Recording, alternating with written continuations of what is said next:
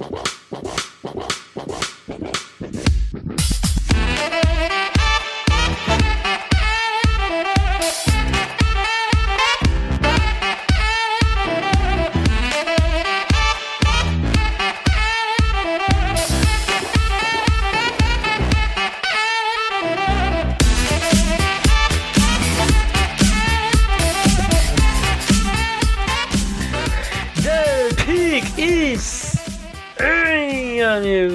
Está começando mais um podcast do On The Clock. Eu sou o Felipe Vieira e a final foi um passeio, meu caro David Chiodini. Diga olá.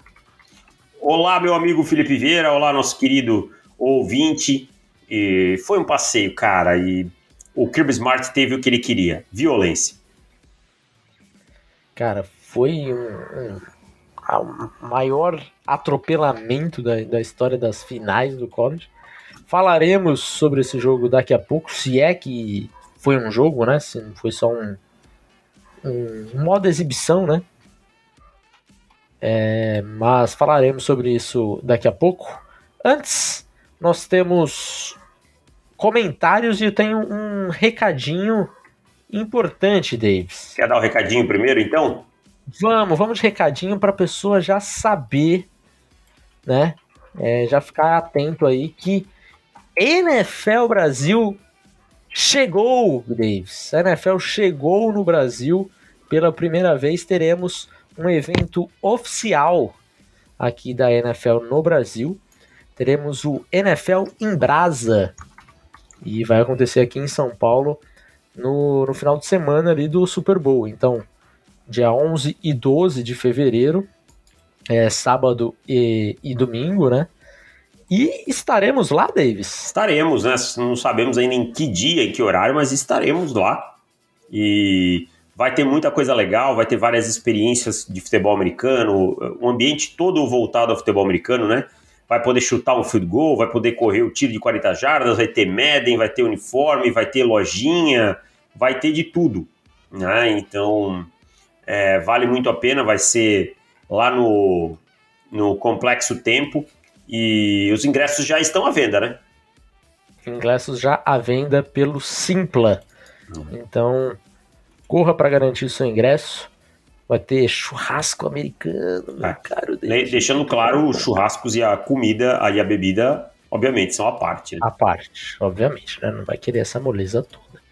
Mas é, estaremos lá, prova provavelmente é, devemos, pelo menos eu não sei com você, com a sua nova empresa agora, se você vai poder né, fazer esse tipo de conteúdo lá. Não, posso. Com... Vai? Acho que sim. Tranquilo? Acho que com sim. o Rafão lá? É, não, não, mas se for uma entrevista e tal, acho que não, não existe nenhuma, nenhuma, nenhum problema. Amarra, enfim. Ah. Estaremos lá então e várias outras coisas interessantíssimas até lá. Bom, meu caro, vamos, vamos para os comentários? Vamos lá, então. Temos alguns comentários aqui, começando com o nosso amigo Eduardo Ramos Lins. Salve, senhores, após o podcast assistir novamente o jogo, e aqui ele está falando de Georgia e Ohio State, e não vi uma partida ruim do Ringo, 6 de 13, 69 jardas e um TD, um passe desviado e um fumble forçado. Digo isso com dor no coração porque tenho 4 ou 5 cornerbacks na frente dele mas não achei uma partida ruim para o que eu esperava. Acho inclusive que o tape dele no jogo mostra mais que as estatísticas. Vou discordar de você. Teve várias vezes que ele perdeu no release no começo, em que o, o CJ Stroud teve que sair para fazer o scramble no outro lado e aí não tinha condição de passar onde ele estava, quem ele estava cobrindo. Né? Várias vezes em que é, a oportunidade de passe estava lá, às vezes a leitura do jogador que ele estava marcando não era não estava na ordem da progressão, então a bola sai antes, mas eu não gostei da partida do Ringo contra o Ohio State. Já contra TCU, aí já não, não tem muito o que falar, né? Você tem alguma coisa é. a acrescer? Não, acho que o jogo foi um jogo. É, tal, talvez ele estava esperando uma performance horrorosa, assim, né? No nível. É, um desastre completo, né? Sean Wade, exato. É, não foi, mas não foi boa, cara. Eu achei uma performance abaixo, principalmente porque se espera de um, de um jogador desse, desse patamar de draft stock. É. E ele... Mas aí contra o TCU ficou, ficou melhor, mas embora eu gostaria de, de deixar bem claro aqui que o Quentin Johnston é, queimou ele umas duas vezes e o passe não chegou. É. Inclusive, uma vez. A interceptação é, era touchdown, tá? Era, era, era touchdown. touchdown. Era touchdown. touchdown. Então, e... é, o Quentin, Quentin Johnston saiu muito mal desse jogo, assim, porque pareceu que ele não fez nada, mas não foi dada muita oportunidade. É, se olha as estatísticas, foram três jardas para ele, né? Mas ele teve oportunidades de, de produzir e a bola acabou não chegando. É. E aí ele pergunta do Luke Van Ness, né, de Iowa, se é o tipo de jogador que a gente eh, que eles declararam por draft, foi dar uma olhada, me pareceu aquele tipo de jogador que vai ser melhor na NFL do que foi no college. Chegaram a analisar, eu já vi o Luke Van Ness, tipo, não é o scout oficial. Ele me agrada, eu acho ele um bom edge, mas eu acho que ele é um jogador tipo o AJ Epenissa, assim, sabe? Um, um jogador que vai produzir, que vai ter bons momentos, que vai até jogar um pouquinho às vezes por dentro, mas que é um jogador que segunda rodada, começo de terceira, eu acho que é por aí. Você fez a, a leitura fácil aí pela, pela mesma universidade? Ou você. Não, acha... ó, vou te falar que agora que você falou que eu me toquei que o EJ Penícia é da mesma universidade que ele. Uhum. Nem, nem tinha. Eu acho, eu, eu acho ele um bom jogador também. Ah. Talvez. Talvez. É, esse caminho aí seja, seja um caminho. Porque também é um cara que tem um peso mais alto, né? A gente sabe que que não vai vencer com, com explosão na NFL, esse tipo de coisa. É, isso acaba dando uma certa limitada de forma geral, assim. Mas talvez ele seja seja uma boa comparação, apesar da de parecer a comparação óbvia, né? Preguiçosa, né? É, nem, Mas talvez seja uma boa. De verdade, eu nem me lembrava que Penícia era da mesma universidade que ele, agora que você falou. Bernardo Fernandes, fala aí, a velocidade do Jackson Smith Nidigba vai ser um problema quando ele chegar na liga? Em que sentido? Hum, acho que seja não, não cara. acho que não. sentiu um, um grande problema, assim, nele? Não. Velocidade? Eu acho que, eu acho que a velocidade dele vai ser aquele 4-5 baixo, 4-4 é, alto. 4-4-8, né? alguma coisa assim. Não é um burner, mas não é nada que seja problemático. É. É. Lucas, fala aí, tava escutando o podcast do Draft Network e o Kyle Krabs. Meu, quanto tempo faz que eu não escuto isso? fez um questionamento Nossa, interessante sobre o Kelly, Kelly Ringo. Por que ele não está tendo o mesmo tratamento que o Tyson Campbell recebeu durante todo o processo? Visto que batem todas as métricas para um prospecto com tape de altos e muitos baixos. É... Cara, eu acho que o Kelly Ringo tem o fator... Qual que era o mesmo tratamento que o Tyson Campbell recebia? Só para eu entender. É, eu acho que ele quer dizer que o Tyson Campbell era mais criticado, eu acho. Ah tá, é porque talvez a gente já critique muito o Kelly Ringo, né? É. Mas eu acho que. Só a gente, mas que critica mais. Mas eu acho que o fato de estar numa defesa histórica ajuda muito o estoque do Ringo, né? Ah, o, o Tyson Campbell também jogou em Georgia, sim. Também, sim. Mas a defesa dos dois últimos anos de Georgia é fora da curva, né? Eu acho que isso aí ajuda muito o Ringo. É, eu não sei, cara. Eu, eu confesso que essa pergunta talvez seja complicada pra gente responder, porque a gente tá muito na, no espectro é, Kelly Ringo é superestimado, sabe? Uhum. E aí eu não sei te responder, porque isso a gente tem falado há oito meses, talvez, né? É. Vai ficar parecendo que é uma coisa que já tá pré-definida. É. E Seguindo, Caio Leandro, fala David Felipe, algumas perguntas rápidas. Hoje o deck ainda é subestimado ou já está sendo superestimado? Para mim, nenhum dos dois. Eu acho que tudo quando em relação ao deck Prescott, por ser o quarterback do Dallas Cowboys, é muito grande. É, ah, o deck tem sofrido com interceptações? Tem. Tem, isso tem sido um problema, tem, mas não é o primeiro quarterback que tem um ano sofrendo com interceptações sabe? O Matt Stafford sofreu com interceptações durante bastante tempo e foi muito aplaudido, muito laureado. Então, é, eu não sei, as pessoas adoram odiar o Dak Prescott. É, é essa a impressão que eu tenho.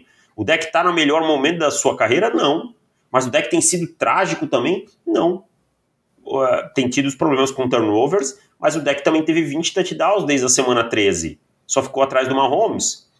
Então, eu acho que é um certo exagero para os dois lados. É, eu acho também. Tem, acho que o, tem mais o deck- perguntas dele, depois a gente lê o superchat, pode ser? Pode ser, pode ser. Você ia falar mais alguma Então coisa o do deck? deck hoje não é superestimado nem subestimado, ele é estimado dele. Exato. o que acharam do Verse ficar mais um ano em Florida State? É, Erro. eu achei péssima decisão. Para mim, ele tinha que ir para NFL ganhar dinheiro. Também achei. Também achei. E achei ruim a decisão do Blake Corum também. né, já que a gente tá falando de decisões retornando aí. É, Blake Corum, tudo bem, se lesionou e até uma questão de será que ele que ele ele não- provavelmente não ia conseguir ir pro combine nem mostrar nada, não está não estaria apto a tempo suficiente. Mas running back eu sempre acho muito problemático você voltar tudo bem que a classe é boa de running backs e tal, mas um ano a mais tomando porrada, Eu não gosto de dizer acho que ele já tinha estoque suficiente para para ir pro draft e ter uma posição razoável aí sendo draftado. E ele, para fechar as perguntas dele, ele fala: tendo em vista que Derrick Brown, Kenan Williams, Ed Oliver, sei que não são prospectos semelhantes, é, demoraram. Vocês acham que é normal a posição de defensive tackle demorar mais a se adaptar na NFL? Sou torcedor dos Steelers e acredito muito no potencial de Marvin Leo. Eu não acho que tem a ver com a posição, acho que tem a ver muito com o jogador mesmo, cara. Até porque, se você parar para pensar é, do ponto de vista tático, não tem tanta coisa a se aprender, tantas responsabilidades, né, a processar e tal. E eu acho que passa mais de jogador para jogador. A gente já viu alguns jogadores aí que jogam pelo miolo aparecendo rápido. É, e eu não sei, eu acho eu acho que desses três aí que falou, Derek Brown e o, e o Ed Oliver, beleza, tô junto com ele nessa. Mas o Quinn Williams, eu acho que ele já chegou produzindo. A gente falava isso.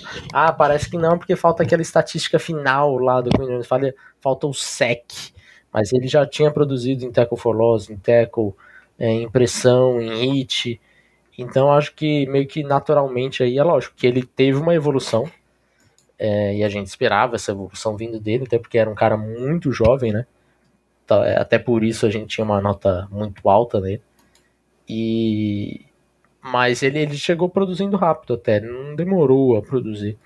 Então acho que vai, vai realmente de jogador a jogador. E eu também acredito no, no potencial aí do DeMarvin Leo. É, e. Onde é que eu tô aqui? Aqui, me perdi. Vamos para o Ah, Superchat? vai, vai lá. Felipe Barbosa mandou cincão, valeu, meu caro, meu xará. Davis e Xará, qual troca vocês veem o, Bear faz- o Bears fazendo e quantas picks eles vão arrumar? E quem vocês veem o Bears pegando? Abraço e ótimo trabalho. Meu Xará, está exatamente essas suas duas perguntas na nossa pauta. Então segura aí que daqui a pouco a gente já fala de tudo isso. Exato. Fechou? O Felipe Amorim manda aqui: Mike Tomlin entra na minha casa e treine toda a minha família. Posso me empolgar com o Pickett, principalmente se o Canada sair, ou é mais circunstâncias e o fato do Tomlin ser bom? Abraço e bom 2023. Um abraço para você, Felipe. Tá com a gente há muito tempo. E, cara, eu acho que o Kenny Pickett evoluiu, sim, mas precisa sair o Matt Canada, sabe? E precisa ter um suporte melhor na linha ofensiva em especial. E se empolgar, claro que pode. Você pode se empolgar, o torcedor tem que se empolgar mesmo.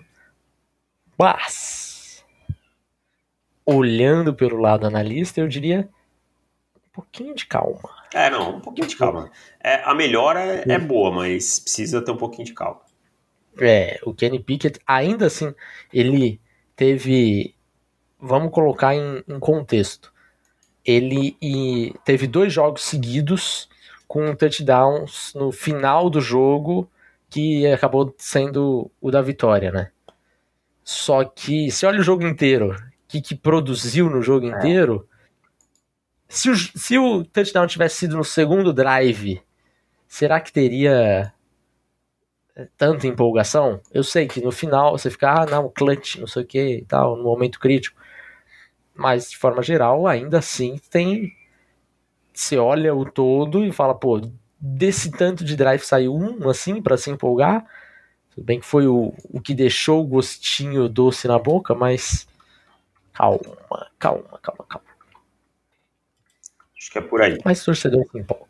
Isso aí. E o Paulo Ferreira, é possível um calor se recusar a ir para um time que draftou? Por exemplo, um QB não querer ir para o Jets para daqui um, um ano ele não ter que trabalhar em uma imobiliária em Nova York? O Zach Wilson parece ruim mesmo, mas quando o QB deu certo lá, o problema não deve ser eles. Cara, ele pode se recusar, mas aí ele tem que. Como, como é que é a regra? Aí ele. Ele volta mais um ano volta mais um ano. college. Exato. Só que a partir E do momento que ele se declara, ele não pode mais jogar no college. Então ele basicamente ficou um ano parado, né? É, exato. E aí volta pro, pro, pro, pro draft no ano seguinte. E aí fica esse negócio meio. Meio. Ah, que, que, qual time que vai arriscar perder uma outra escolha de draft? Então tem quase que um, um conluio dos próprios times de. É Cara, se alguém recusar a gente, é, se alguém me recusar eu como time falando, eu não vou me aproveitar dessa situação porque depois pode ser comigo. Então, meio que quase que um, um conluio, assim, de- se alguém fizer isso, saiba que o draft stock dele vai cair gigantescamente, assim, e aí ele meio que vai ter que tomar uma decisão que certamente vai perder muito dinheiro. Ah. Então é por isso que ninguém faz, entendeu? E eu não acho que o problema Hum. seja os Jets. A gente Clássico. já viu inúmeras franquias com problema para achar quarterback, cara. Tipo, é que não é tão simples mesmo. Acho que, acho que os Jets estão num É. bom caminho. E aí ele É problemático até achar, né, Davis? É, exato. Se os Patriots não tivessem achado o Brady, qual seria o destino, né? Não lembro de outro, tipo, É. super quarterback nos Patriots. E segunda pergunta, juridicamente falando, os Packers podem dar justa causa para o Quay Walker? Quay Walker foi expulso no último jogo por é, empurrar um, um membro do staff dos Lions. Isso já tinha acontecido numa outra partida que eu não me recordo qual é. Tá? não sei, de verdade eu não sei o que a convenção, o, o acordo coletivo fala, mas com certeza ele pode ser multado, tá? É, com certeza ele pode ser multado e, cara, eu não gosto de falar isso assim de scout de, de helmet, né? Mas os jogadores que vêm de Georgia nos últimos anos têm sido um problema na NFL no geral, assim, em termos de disciplina, de caráter e tal. Volta e meia eu vou olhar alguma confusão, é um jogador de Georgia. Agora, é, é de uma burrice, é de uma falta de noção, O cara tá no uma falta pra de respeito com o, o treinador ali, né, que, que é médico, que tá lá, que na mesma semana tava todo mundo batendo palma pro cara dos Bills que salvou a vida do Damar Hamlin. Então, assim, todo mundo agradecendo o trabalho des- desses caras. E aí, exatamente na mesma semana, você faz outra burrice a segunda vez, cara. No momento crítico do jogo.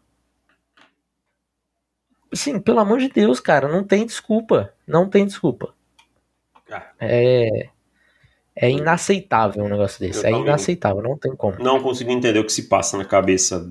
É uma cultura de, assim, de ser machão, ninguém encosta em mim, ninguém esbarra em mim, também que, pelo amor de Deus, né? Uma masculinidade frágil. Exato. Bom, meu caro, acabamos os comentários? Acabamos. Então vamos para essa final do College aí, que foi esse, esse exibição, né? Quando o Brasil lá na década de 60 ia lá para os Estados Unidos jogar bola, mostrar lá, olha só, quase como se fosse um, um o circo chegou, né? Chegou lá, joga uma bolinha, ganha embolsa seus cruzeiros, seus dólares e e volta pro Brasil com o bolso cheio. Foi quase isso, cara, porque foi um atropelamento inacreditável. Eu sei que. E, e daí a gente elogiou tanto a semifinal, né? Nossa, duas semifinais que nunca tinha acontecido, disputadas e tal. E aí o pior de tudo não, não é nem pra TCU, né? TCU chegou no final. O pior fica pra Michigan, cara. Que perdeu de TCU, né? Que perdeu pra TCU tomando 52 pontos, assim. Agora vou te dizer, sabe quem pra mim sai muito forte desse jogo? Quem? CJ Stroud, mesmo não tendo jogado. O que o CJ Stroud jogou contra essa defesa de Georgia prova que o que aconteceu naquele, naquela semifinal é muito mais mérito da, de, do ataque de Ohio State do que demérito da defesa de, de Georgia. Porque uhum. essa é a defesa de Georgia que a gente conhece. Que todo Sim. mundo viu nos dois últimos anos. O Jalen Carter jogou muito nesse jogo na final. Ele, ele acabou com, com, o jogo no meio ali. Ah, mas ele, o, as estatísticas foram muito dos outros jogadores por conta do que ele fez. Cara, teve inúmeros double teams que ele quebrou no meio. Quebrou, rachou o double team, sabe? Então o CJ Stroud, olhando do ponto de vista de draft, sai muito fortalecido. Meteu 41 pontos nessa defesa e não ganhou o jogo por um tris, né? Porque a defesa tomou 42 do Stetson Bennett. Então, eu acho que o Stroud olhou para esse jogo e vai ter general manager, vai ter scout, diretor de college scouting, olhando e dizendo assim, realmente o Stroud fez um partidaço e ele pode jogar contra grandes defesas. É isso. É, o, o Stroud acho que ganhou, ganhou muito dinheiro sem jogar, né? Então é importante isso. É, agora. Puxa aí, tem alguém falar um negócio desse jogo aí. Ah, depois eu falo. Pode, pode falar. Tem alguém de TCU que você olha e fala: Ah, esse daqui não, não se prejudicou. Eu acho que o Quentin Johnston se prejudicou pouco, porque dentro do contexto vai se ver que ele é, teve poucas oportunidades, né? mas a defesa toda, tipo, prejudicadíssima, né? A dificuldade, a, uma coisa que eu já tinha com o TCU, e principalmente com alguns jogadores de secundária, como Rhodes e tal, é, eu acho que falta fisicalidade, mas não fisicalidade por conta de vontade, de atitude, de agressividade mas por não ter condição de ser físico mesmo. E a gente viu isso, sabe? Por exemplo, a gente Esse viu jogo foi Bowers uma clara diferença. É. A clara diferença entre é, três estrelas e cinco estrelas. Exato, perfeito, cara. Acho que você definiu bem. O Brock Bowers ele ia no segundo nível, acabou. Sabe? O Darnell Washington ia no segundo nível, acabou. Não, não conseguiam sair. Não conseguiam. E assim, não faltou atitude, nada, era físico mesmo. É, exato. E, e, foi complicado, né? Porque a gente tava até brincando antes, antes de entrar no ar, eu desejei overtime para esse jogo para você ficar até muito tarde na, transmissão. Acabou que não teve, teve overtime, passou longe disso. O jogo acho que acabou com 50 minutos de, de jogo mesmo, né? E mas o jogo acabou demorando do mesmo jeito, então não adianta muita coisa daí. Não, mas demora, college não adianta. Menos você esperar menos é. de. Quatro horas. Quatro esquece. horas você esquece. É, e alguém de, de Georgia que você olha, olhou e falou, pô, esse daqui. Não sei se tem alguém que ganhou dinheiro. Talvez o Kelly Ringo seja o que. Eu acho que o Jalen Carter, cara.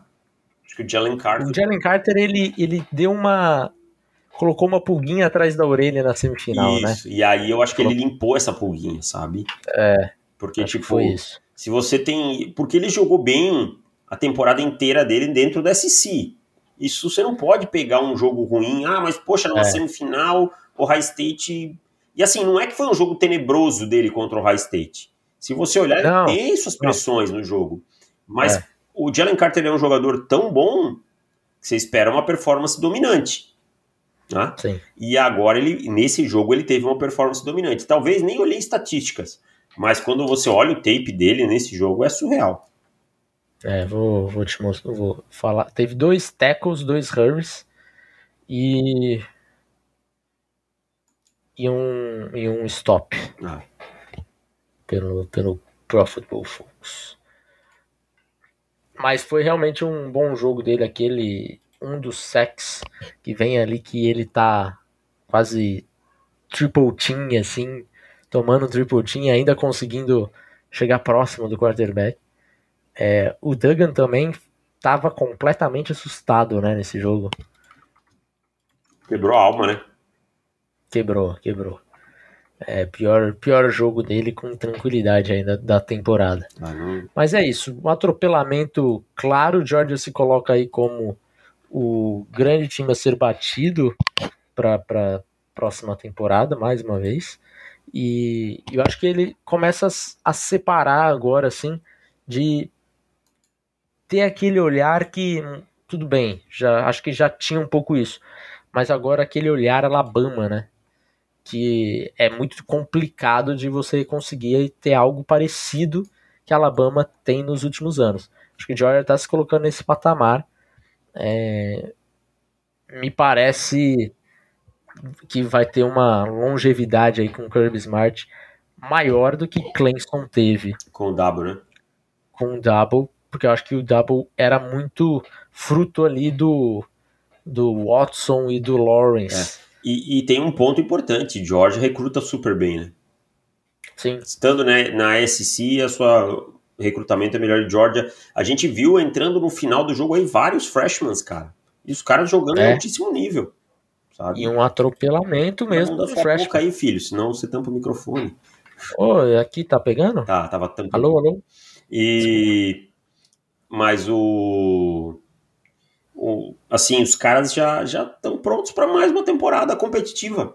É, acho difícil ganhar pelo terceiro ano consecutivo, porque aí você precisa estar tá muito voando, né? Você vai perder um, alguns jogadores muito importantes, mas vai ser competitivo de novo, cara. E sobre esse jogo, eu queria falar um pouquinho sobre o Stetson Bennett.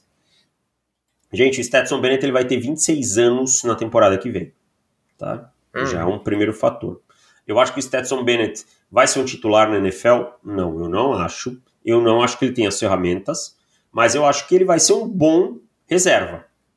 E eu gostaria de ter no meu time um reserva como o Stetson Bennett, um cara que tem a história que o Bennett tem, de dedicação, que todo mundo sem exceção, fala que é um líder, que é um líder por exemplo e tal.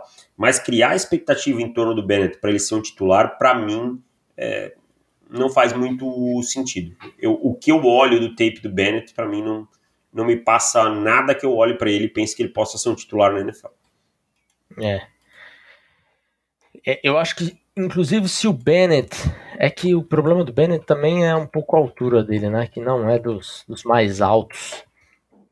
Mas é, mas se ele fosse em, se tivesse em 2005, eu acho que teria e tivesse 3 polegadas maior, eu acho que teria um, um risco de pegarem ele assim como pegaram o Brandon Whedon, saca? Sim.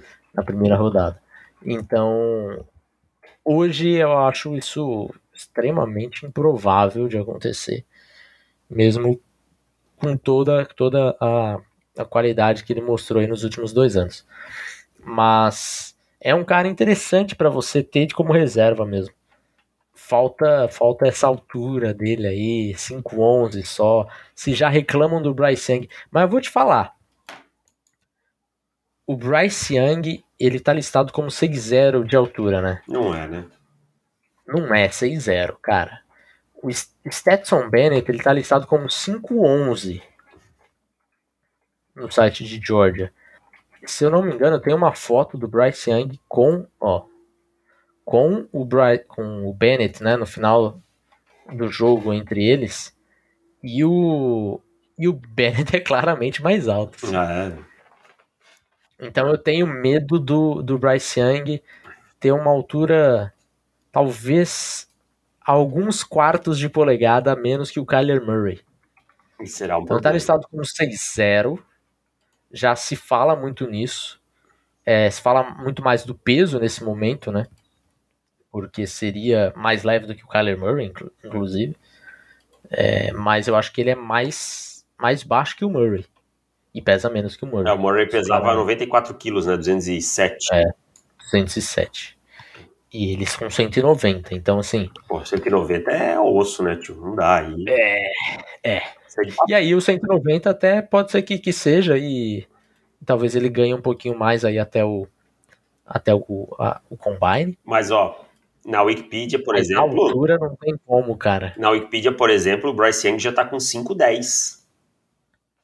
510? Aham. Uhum. E 194 libras.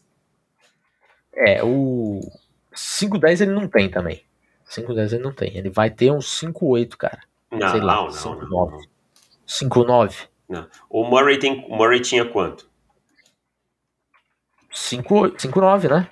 Acho que foi 5-9, né? Acho que foi 5-9.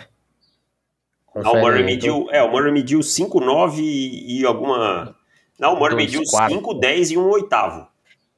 E um oitavo, um oitavo é muito 1,78. 1,78. Então, cara, eu acho que ele vai, ele eu acho que ele vai, vai dar 5,9. Eu acho que vai dar o 5,10 cravadinho ali, sabe? Pode ser, pode ser. Vai ficar aí 1,77, 1,76 e vai ter GM que vai correr, cara. Vai, vai ser a, a, a, o bafafá da semana, cara. É, vai ter GM que vai correr. O Paulo Vinícius Galvão mandou um super chat aqui pra gente. Muito obrigado, Paulo Vinícius. Está sempre aqui com a gente. Tem algum mundo onde o Bears dra drafta o Young e troca Fields? E se sim, o que vale o Fields? Essa também vai ser um outro debate muito forte. E acho que a gente já pode emendar isso daí, porque também já tem a ver com a nossa pauta e com a pergunta do, do Felipe, que mandou o superchat também. Primeiro, quais são os mundos eu acho que existe um mundo, não é um mundo que eu faria, mas vou te dar os argumentos para isso. O, o Fields ainda tem evolução a mostrar como passador, isso todo mundo concorda.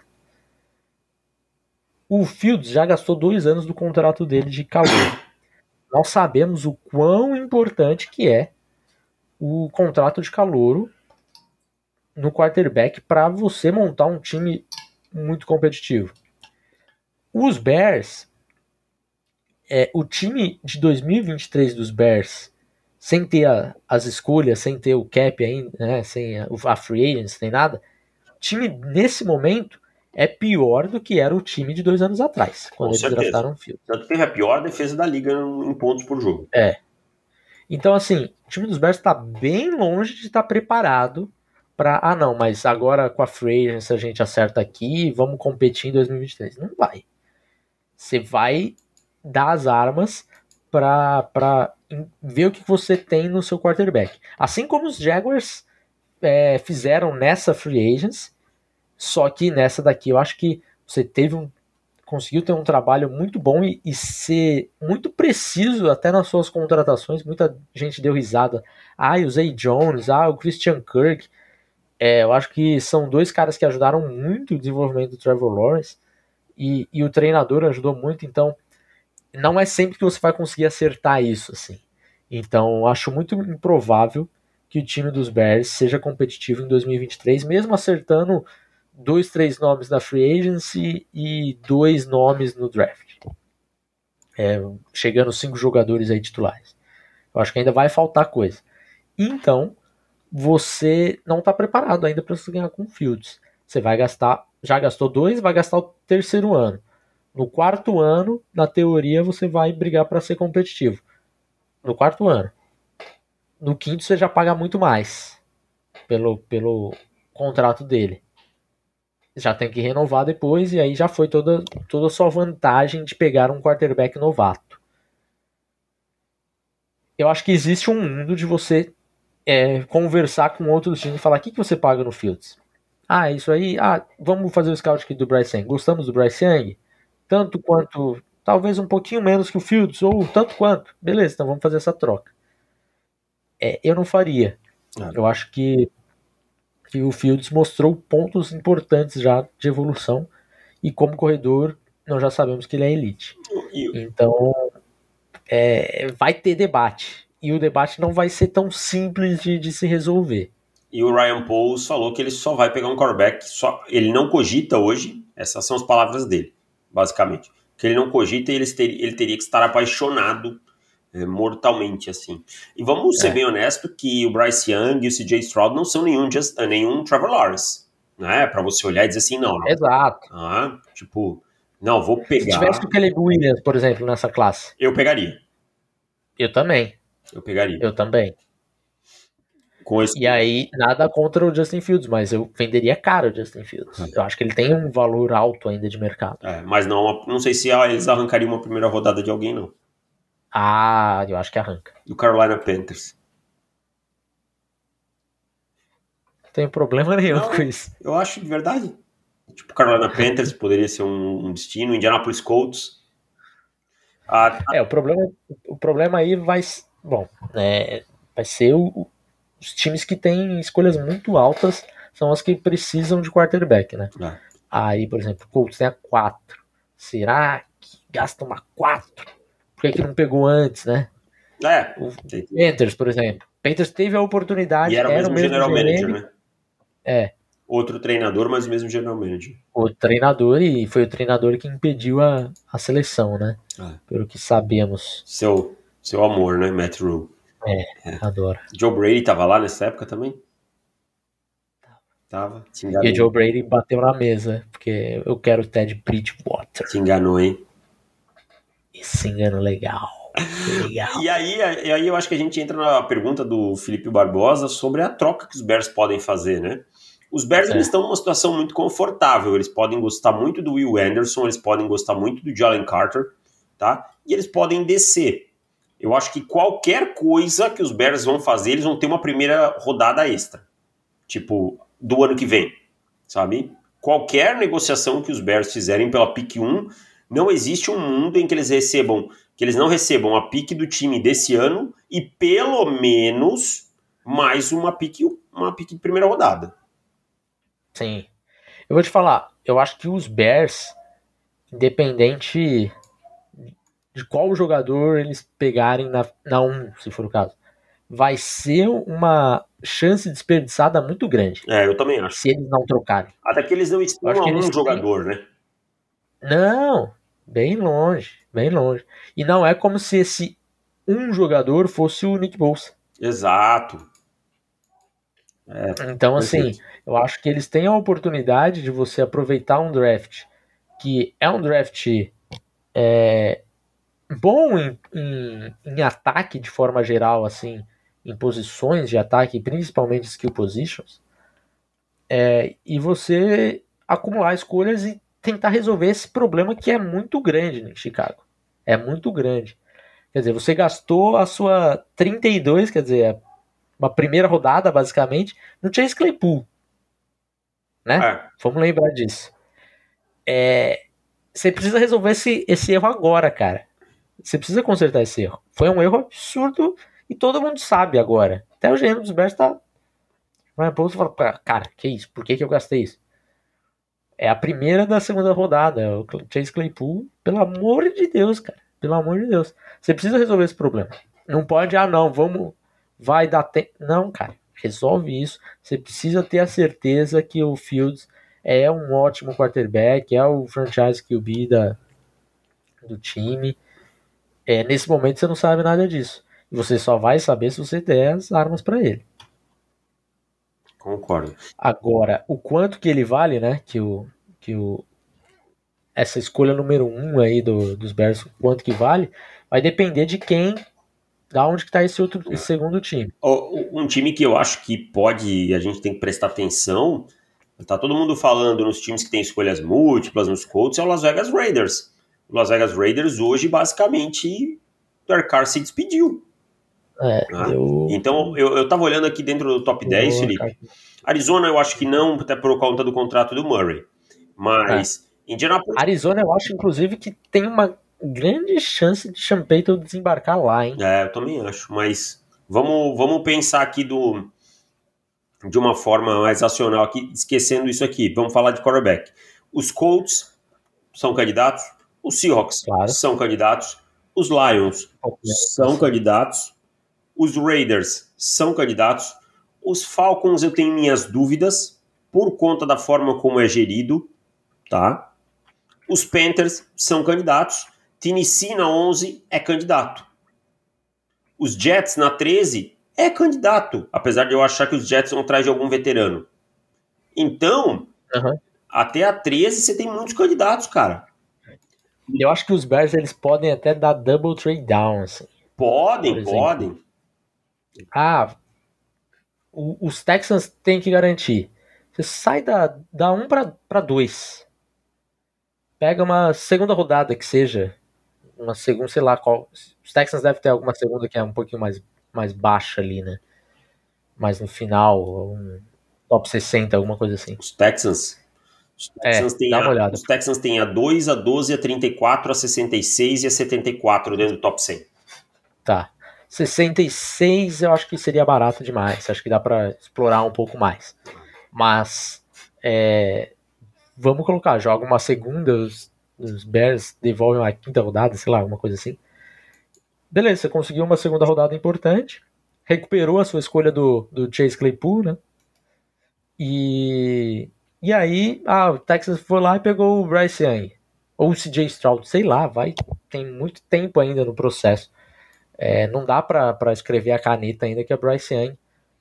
Até porque quando aparecer aí o Bryce Young, ah, o peso dele é isso, a altura dele é essa, certamente vai aparecer muito boato de, ah, se eu fosse o GM eu não pegaria. Né? Então vai saber. A gente não sabe nem exatamente que, que o quem vai ser o GM do, dos Texans ainda. Exato. Né? O GM ficou, né? Casero tá certo que ficou? É, não tá certo, mas não caiu ainda, né? Não caiu ainda, mas acho que não. Achei curioso Não mandarem o né? Smith embora, ninguém esperava. Ninguém esperava. Mas assim, eu vou te falar, o mundo ideal pro, pros Bears, pra mim, é um leilão com os Colts conseguindo comprar. Porque aí É, então, eu tava pensando exatamente de sair da 1 para 2, da 2 para É. 4, por exemplo. Mas, mas mesmo que não, não seja assim, que seja uma, uma troca simples, da 1 para 4, você tem o seguinte cenário. Quem subiu para 1 os Colts, quarterback. Beleza? Os Texans, quarterback. Pega o Tá? Na 3 é o Arizona Cardinals. Na 4 eles. Você saiu com o Will Anderson com o Jalen Carter. É, e um- E, uma escolha de primeira rodada do ano que vem, e mais um Chablau ainda. mais alguma coisa. Uma Exato. terceira, sei lá, alguma coisa assim. É, alguma coisa assim pra você usar esse ano. Ah, eu acho que é o cenário ideal. Mas aí é isso, cara. É muita. é- ainda, ainda vai ter muita conversa. A gente ainda vai, vai. Esse assunto vai vir à tona no processo todo, vai ter muita conversa. Vai. Mas eu, eu tenho a agradecer ao Sr. Love Smith que deixou o draft muito mais divertido. Exatamente. Ficou muito mais legal agora. Bom, é, vamos para palpites? Vamos lá? Eu algum, alguma, alguma pauta aqui pra gente? Não, vamos para né? os palpites e fechar por hoje. Vamos para os palpites, que é o seguinte, meu caro. Você apostou em Houston Texans, Vou contar uma coisa para vocês. em Atlanta Falcons e em Carolina Panthers. Eu fiz uma combinada, pessoal. Eu joguei 100 reais e esse é o último podcast porque agora eu tô rico. Mentira, não joguei. Caraca, você, nunca mais acerta isso. E, e, assim, eu, eu não fiquei bravo porque eu falei, cara, que espetáculo. E a gente vai ter mais pauta aqui ainda, falar de palpites nos playoffs, então tá tudo bem. Mas se eu perder, eu vou ficar triste deles, porque todo ano é o mesmo, o mesmo cenário, né?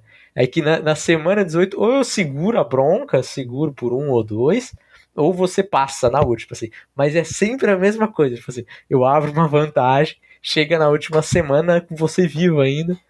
É, estamos com 3 a 2 né, no, nos palpites anuais aí, é isso? 18, 3 a 2 19, palpites? 20, 21. Não, 2 a 2 Esse é o quinto. 2 a 2 então. Então vamos vamos para os palpites Você dos playoffs. você ganhou os dois primeiros e ganhou os dois últimos. É isso, eu perdi os dois últimos, eu entreguei os dois últimos É. Que situação, Felipe. Bom, vamos lá, meu caro. É, deixa eu abrir aqui, peraí, que eu tô. Vamos lá, eu sei a ordem de cabeça. Ah, então manda bala. Abre. Agora é o seguinte, eu não preciso dar o meu palpite Não, primeiro. agora né? você escolhe um, eu escolho o primeiro. você. Isso aí, isso aí. Então você começa. Tá, eu começo por ordem alfabética, então. São Francisco 49ers e Seattle Seahawks, o jogo das 6h25 de sábado, eu vou com São Francisco. Vou com São Francisco também. O jogo das 10h15 em Jacksonville, Jacksonville Jaguars e Los Angeles Chargers. Tô sentindo o cheirinho de. Eu vou com Jackson. Ai, Jacksonville jogou tão mal, cara. Na semana 18. Eu vou com Jaguars. Vou com Chargers. Primeiro jogo Buffalo Bills, domingo Buffalo Bills e Miami Dolphins. Vou de Buffalo Bills. Eu vou com Bills também. Depois a gente tem Giants e Vikings, o jogo que eu trabalho às 18h30. Em Minnesota eu vou com Vikings. Vikings. Depois à noite, Ravens e Bengals em Cincinnati. Eu vou com Bengals. Bengals. E Fatal. fechando a rodada, Tampa Bay e Dallas Cowboys na segunda-feira. Eu vou com Cowboys. Cowboys. Então temos Jaguars agora. E agora? se, se, se os Chargers ganharem, você só vai só vai apostar no favorito até o final dele. Pode ser. É que, por exemplo, se passarem Bengals e Bills, não, ah, não adianta muito é. ser favorito. Né? É, é, exato. É. Aí eu aposto no contrário, tá tudo certo. É. Cara, Fechamos, meu cara? É, só eu acho muito improvável que não tenhamos Bengals e Bills, porque pros é, Ravens e os Dolphins ganharem com os quarterbacks reservas vai ser vai. quase um milagre. Vai. Já, já achava difícil os Dolphins ganharem com o Tua. Sem o Tua, com o Skyler Thompson. Não é nem o Terry, né? É o Skyler Thompson. Não é nem o Terry, é o Skyler Thompson, o queridinho da pré-temporada, né? Exato. Isso aí. Fechamos, meu caro. Taca ali pau aí nesse. Ah, não, sou eu que termino. Então é isso, um abraço para vocês, até mais. Tchau. Valeu!